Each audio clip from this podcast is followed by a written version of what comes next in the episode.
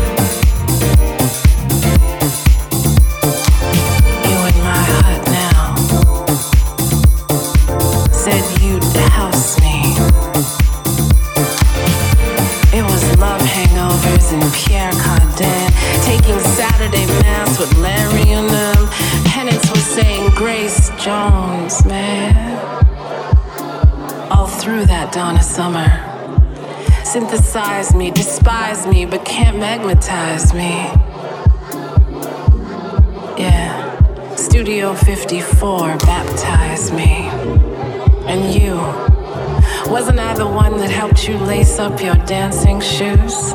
So you could stomp up out that closet? Said you'd never apologize for being gloriously gay, nor did you give a Diana Ross clock when you cha cha cha your way into the loft and let David massage your bony end?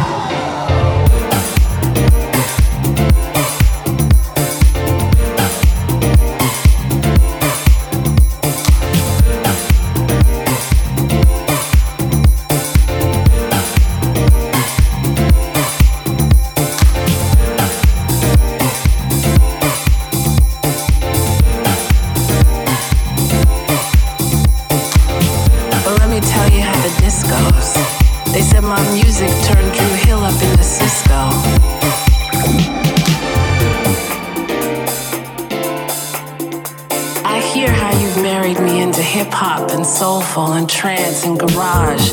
I love that. But don't forget, my maiden name is Disco.